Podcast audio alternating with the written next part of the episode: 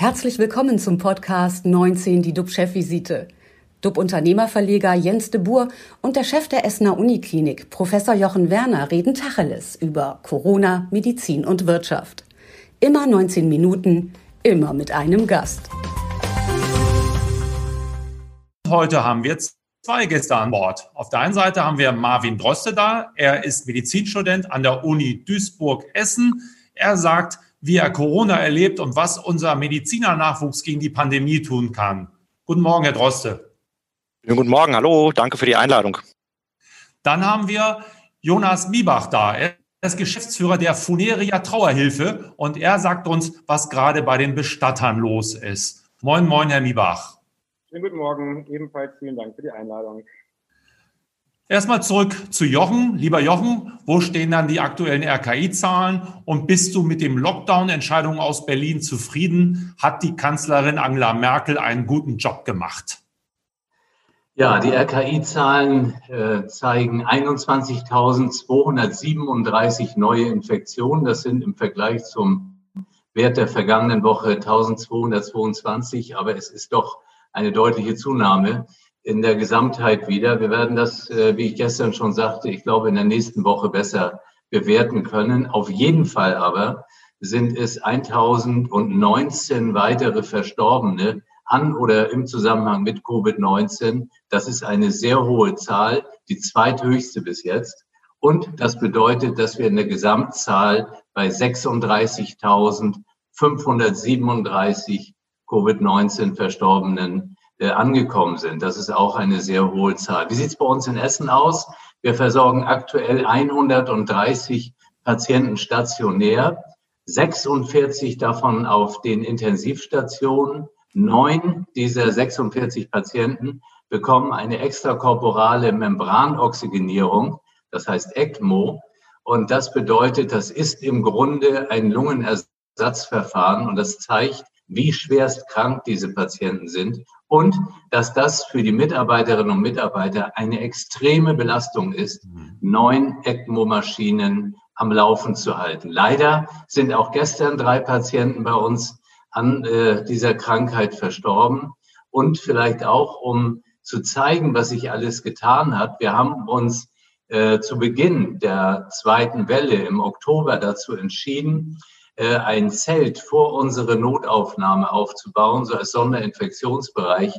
Dort haben wir gestern den tausendsten Patienten versorgt. Eine ganze Reihe von denen, die kommen ja gar nicht dann bis ins Krankenhaus rein, sondern können, können auch wieder nach Hause geschickt werden. Aber man sieht, was da doch für eine Dynamik drin ist. Ja, und deine Frage zu den Lockdown-Entscheidungen.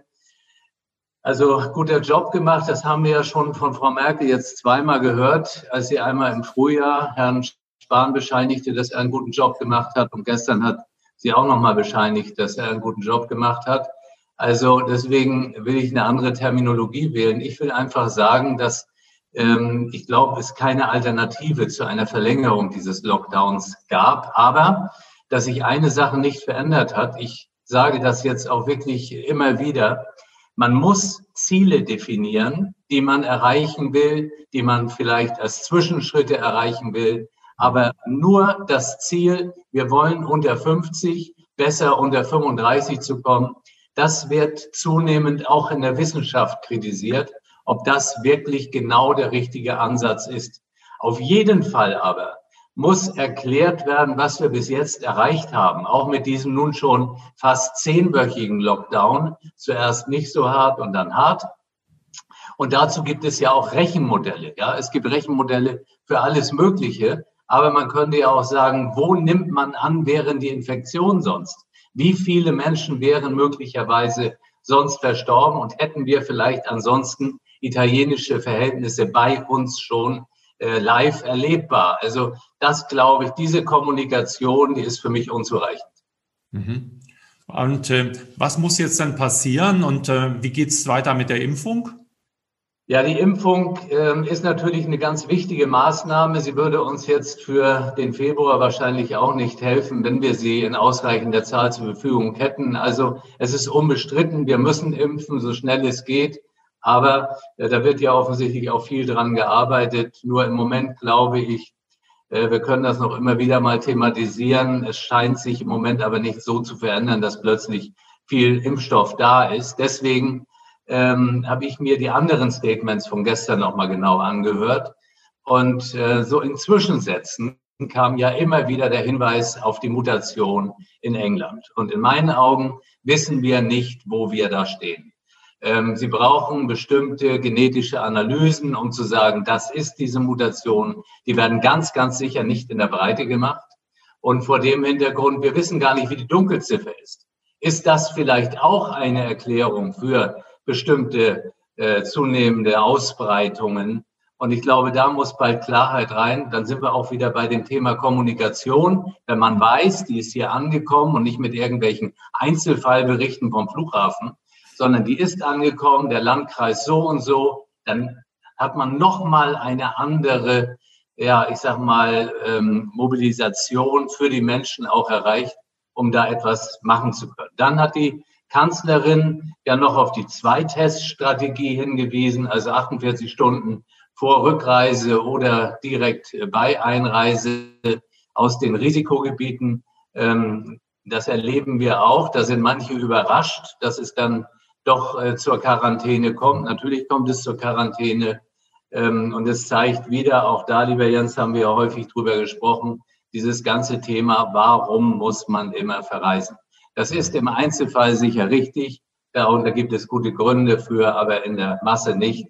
Und ich sehe uns schon wieder auf Ostern zugehen. Der März ist erreicht. Vielleicht kommt es langsam zur Ruhe und dann geht die Reisesaison wieder los. Auch an der Einstellung hat sich bei mir nichts verändert. Jetzt komme ich aber zu dir. Ähm, der, Lock, der, Lockdown, das ist unbenommen, haben wir häufig besprochen, schadet vielen Unternehmen ja erheblich. Und ihr habt mit der ehemaligen Bundeswirtschaftsministerin, Frau Brigitte Zypris, eine Aktion gestartet, Unternehmer in Not, Hilfe zur Selbsthilfe.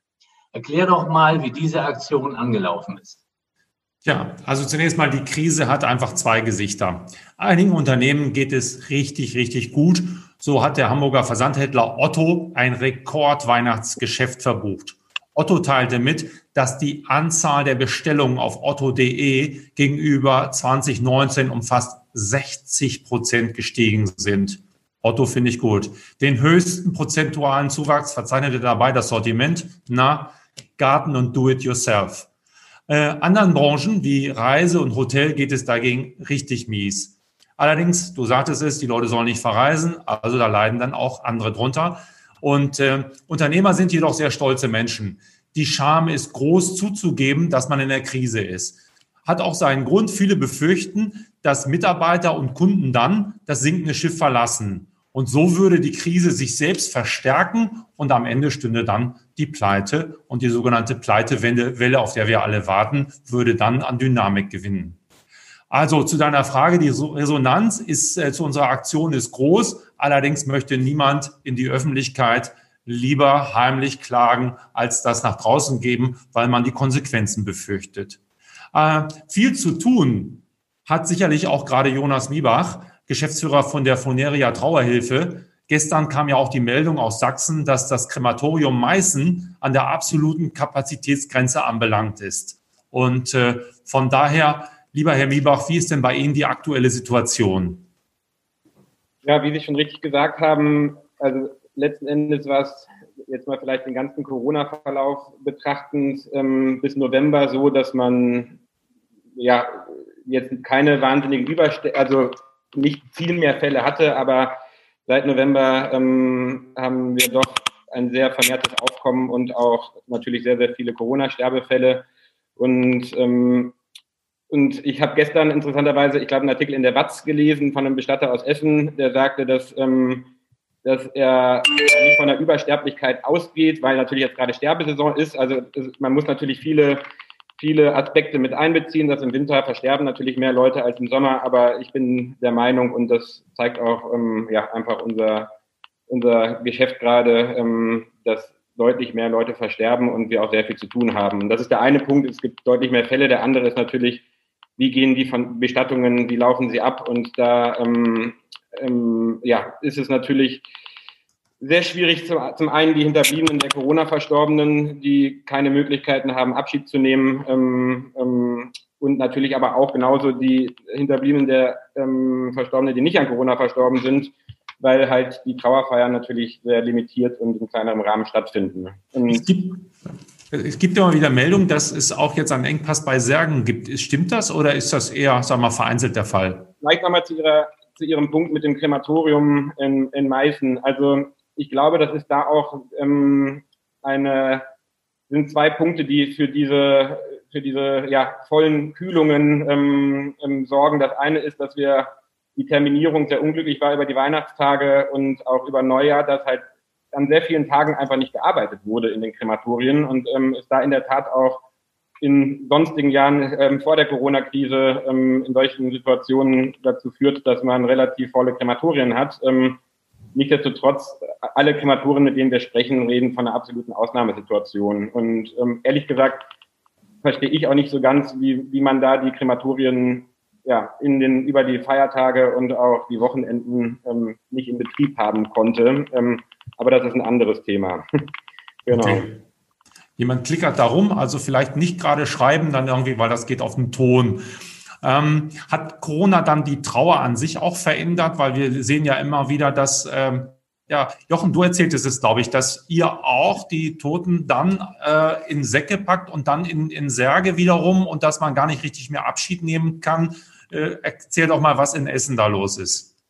Ja, das ist eben eine Infektionssituation. Der Patient ist an einer Infektionserkrankung äh, verstorben und so wird er auch äh, entsprechend behandelt. Dann gibt es solche schwarzen Leichensäcke. Das ist das, wo ich auch immer darauf hinweise, das prägt sich ja bei den Mitarbeiterinnen und Mitarbeitern auf den Stationen ein. Dieser Abtransport, der ansonsten in, auf einer Liege stattfindet oder im Bett und da ist ein weißes Betttuch drauf. Dieser Prozess, dieser Leichensack ist schon etwas anderes. Und dann, äh, und das wird Herr Miebach sicher bestätigen können, dann äh, wird äh, der Leichensack quasi mit der verstorbenen Person in einen Sarg überführt. Der wird dann abgeholt. Und äh, damals gab es eben auch sehr viel Aufregung, als man die Bilder aus den USA sah, wie viele Särge sind zur Verfügung. Und äh, deswegen auch die Frage, gibt es dort einen Engpass, Herr Miebach, mit also bisher können wir keine Engpässe feststellen. Ähm, es ist natürlich jetzt noch ein relativ, wenn man sich die Sterbe- oder Übersterblichkeit sich anschaut, sind wir ja noch in einem relativ kurzen Zeitraum, jetzt sagen wir mal seit November, wenn das jetzt nicht mehrere Monate in der in dem Maße ähm, fortschreibt, dann gehe ich auch stark davon aus, dass dann Liefer, Lieferschwierigkeiten entstehen werden. Aus meinem Alltag kann ich bisher berichten, dass es noch keine Probleme gibt. Ähm, aber ja, dass das in Zukunft nicht ähm, so sein wird, davon, ja, die Möglichkeit besteht zumindest. Marvin Droste, wie kommt die Pandemie bei den Medizinstudenten an? Gibt es äh, äh, Überstunden? Gibt es jetzt Notdienste, dass man äh, die Uni jetzt wechselt und in den Kliniken eingesetzt wird? Können Sie mal die Situation schildern, wie Sie sie erleben? Also ich glaube, man muss auf jeden Fall sagen, das Studium hat sich ganz stark verändert durch Corona. Ich glaube, da ähm, gibt es gar keine zwei Meinungen. Auf der einen Seite ist es so, dass natürlich ganz viele erfreulicherweise sich engagieren in den Kliniken. Ähm, das hat ja die Bundeskanzlerin äh, selber im Frühjahr dann auch vorgeschlagen als mögliche Lösung, wie man eben einer ähm, ja zu knappen Personaldecke vielleicht dann in einem Infektionsgeschehen ähm, dann beisteuern könnte. Und gerade in Essen war die Bereitschaft da wirklich ganz ausgezeichnet. Das war großartig, dass sich da so viele gemeldet haben. Ähm, das ist der eine Punkt, der das Studium verändert. Der andere Punkt ist, dass auch das Lernen an sich im Medizinstudium ganz anders wird. Das ist natürlich ein Studium, was eigentlich sehr praktisch ist, auch sehr praktisch sein soll, wo man viel am Menschen arbeiten muss eigentlich, um eben auch die Zusammenhänge ähm, bei den einzelnen Krankheiten richtig verstehen zu können. Und jetzt sitze ich im Prinzip, man kann das so plakativ sagen, vorm Computer und versuche mir das äh, auf diese Art und Weise anzueignen. Das ist natürlich da bestimmt bestimmte praktische Fähigkeiten möglicherweise auf der Strecke bleiben. Das kann man sich, glaube ich, vorstellen. Und ich kann sagen, dass mir persönlich das Sorge macht aus zwei Gründen. Der eine Grund, es ist einfach ein qualitativer Aspekt. Wenn ich mir vorstelle, hinterher sind wir es ja, die in der Notaufnahme entscheiden müssen aufgrund eines klinischen Bildes. Das ist ein Patient, wo ich gerne weitere Diagnostik machen würde. Der gefällt mir nicht. Und auf der ähm, anderen Seite ähm, ist es einfach so ein, so ein Gefühl, was man eben nur dadurch entwickelt, dass man Patienten gesehen hat. Und das ist eben momentan das, was fehlt. Also das ist im klinischen Abschnitt der Ausbildung, aber auch im vorklinischen Abschnitt. Wenn ich mit jüngeren Studierenden spreche, dann höre ich ganz häufig, dass es zum Beispiel ähm, die sehr belastet, dass so ein Kurs wie der Präparierkurs, der ja ganz prägend ist für einen jungen Mediziner, wo man die Anatomie des menschlichen Körpers eben an der Leiche erlernt, dass das nicht so stattfinden kann, ähm, wie bislang, dass das eben ähm, viele sehr belastet, weil die eben auch zum Teil Existenzsorge haben, wie soll ich dann meine Prüfung bestehen? Und da kommt dann dieses Quantitative dann wieder ins Spiel. Auf der einen Seite habe ich Angst, dass wir vielleicht in ein paar Jahren zu wenige Absolventen haben, die unser Gesundheitssystem vielleicht stärken können, weil sich die Studienzeiten dadurch verlängern. Auf der anderen Seite, Deutschland profitiert ja ganz stark davon, dass wir eben eine hochakademisierte Ausbildung haben, dass die jungen Mediziner, die nachwachsen, sehr, sehr gut ausgebildet sind und in sehr vielen verschiedenen Spezialitäten gut ausgebildet sind. Und wenn das eben nicht mehr der Fall ist, dann muss ja diese gesamte ähm, praktische, ähm, sehr ähm, ja ausgefeilte Ausbildung eben in die Klinik, in die ersten Assistentenjahre reingetragen werden. Und mhm. das bedeutet unterm Strich, dass die Kliniken am Ende auch eine höhere Personaldecke vorbereiten müssen. Klar, wenn jemand praktisch nicht mehr die Fähigkeiten sozusagen mitbekommen hat im Studium, dann muss das eben in der Klinik erlernt werden. Heißt, die jungen Assistenten können zum Beispiel später erst eigene Nachtdienste machen. Das heißt, die ganze Personaldecke muss höher sein. Die Kliniken verlieren Geld auch am Ende. Auch darüber muss man ja sprechen. Also das ist sicherlich eine ganz komplexe Problemsituation. Ja, das, das sieht man. Wobei, Jochen, wäre es eine gute Idee? Du, wir sprechen immer von den Überlastungen der Kliniken, dass man sagt, wir machen jetzt ein Praxissemester an den Kliniken und äh, Krise ist Krise. Jetzt Call to Action. Äh, liebe Studenten, kommt zu den Unikliniken und helft für ein halbes Jahr. Wir setzen mal das Studium aus. Also wir haben die Studierenden an verschiedenen Stellen eingebunden, die äh, sich auch aktiv engagieren. Und ähm, meine Frage in dem Zusammenhang, Herr Dorste, ist, mit welchem Gefühl gehen Sie eigentlich in die Klinik rein? Machen Sie sich viele Gedanken, dass Sie sich selbst infizieren können? Ist das äh, Unsicherheit? Wie spüren Sie das bei Ihren Kommilitoninnen und Kommilitonen? Oder sagen Sie, so ist das, äh, Arztberuf, da muss man irgendwie an der Front mit sein. Was geht bei Ihnen im Kopf rum? Also auf der einen Seite ähm, ist es natürlich das, was Sie gesagt haben, Herr Professor Werner. Ähm, man macht diesen Beruf aus Leidenschaft, möchte ihn aus Leidenschaft machen und natürlich möchte man dann auch helfen in einer Ausnahmesituation. Ich glaube, das ist ganz klar. Aber der andere Punkt ist, äh, und das erlebe ich so, natürlich macht man sich Sorgen. Man macht sich vielleicht nicht unbedingt immer um sich selbst nur Sorgen, weil man ja selber als junger Mensch vielleicht nicht unbedingt der Risikogruppe angehört, aber man macht sich natürlich Sorgen, so wie alle Beschäftigten eben im Gesundheitswesen, ähm, nicht, dass man das hinterher in seine Familie reinträgt, wo eben vielleicht Risikopatienten sind, die man dann gefährden könnte. Also das natürlich ist da eine gewisse Unsicherheit, die im Kopf irgendwie ähm, immer so ein bisschen mit herumschwimmt und äh, das ist, ist natürlich so, dass das ein bisschen belastend ist. Und äh, sicherlich wird dann irgendwann die Frage auch aufkommen, ähm, wann sind auch Medizinstudierende bei einer eventuellen Impfung vielleicht mit an der Reihe? Das ist ja etwas, was in dem Entwurf ähm, überhaupt noch nicht thematisiert worden ist. Also die Medizinstudierenden tauchen da explizit noch gar nicht auf. Ähm, natürlich, klar, Risikogruppen definitiv zuerst, muss man gar nicht drüber sprechen.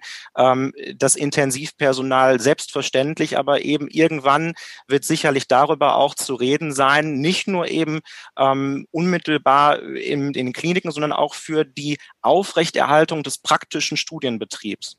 Und ich denke, da mhm. müssen wir jetzt wahrscheinlich eigentlich schon uns über Lösungen unterhalten, wie man das organisieren kann. Also man sieht, es wird Anschließend, Herr Droste, ich hatte gestern ein Gespräch mit dem Studiendekan, Herrn Professor van Rey. Das Thema ist sehr, sehr wichtig, dass Sie dort angesprochen haben. Und es zeigt, äh, dass wir natürlich in diese Richtung auch denken können. Ich finde, Sie haben das exzellent zusammengefasst. In die Richtung denken können heißt, dass wir, dass die Medizinstudenten auch geimpft werden sollten, möglichst zügig?